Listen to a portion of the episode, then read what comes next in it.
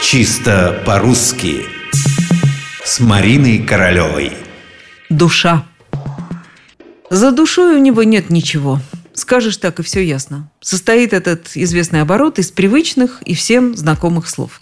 Значение тоже вроде бы ясно. У него за душой нет ничего, значит, или он беден, у него нет денег, или он пустой человек, духовное ничтожество – но не торопитесь считать это выражение обычным, призывает нас Николай Шанский в своей книге «Лингвистические детективы». Слово «душа» изначально имело совсем не тот смысл, который мы сейчас в него вкладываем и который выступает до сих пор в таких, например, фразеологизмах, как «предан душой и телом», то есть полностью, «жить душа в душу», то есть дружно, «от всей души», то есть искренне, ну и так далее – Дело в том, что душа в исходном словосочетании «за душой нет ни копейки» обозначает вовсе не душу, известную нам, а ямочку, расположенную между ключицами на шее.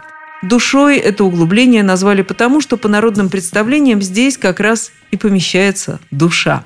Оборот возник потому, что раньше был обычай хранить деньги на груди, за душой – Заметим, что такое же несовременное значение имеет существительная душа еще в одном выражении. У него душа на распашку об искреннем, откровенном и чистосердечном человеке.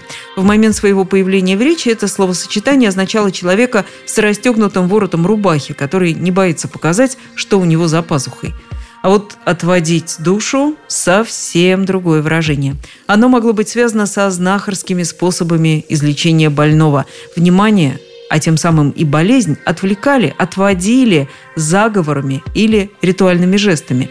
По этой же модели образовано выражение «отводить сердце», находить для себя утешение, успокоение.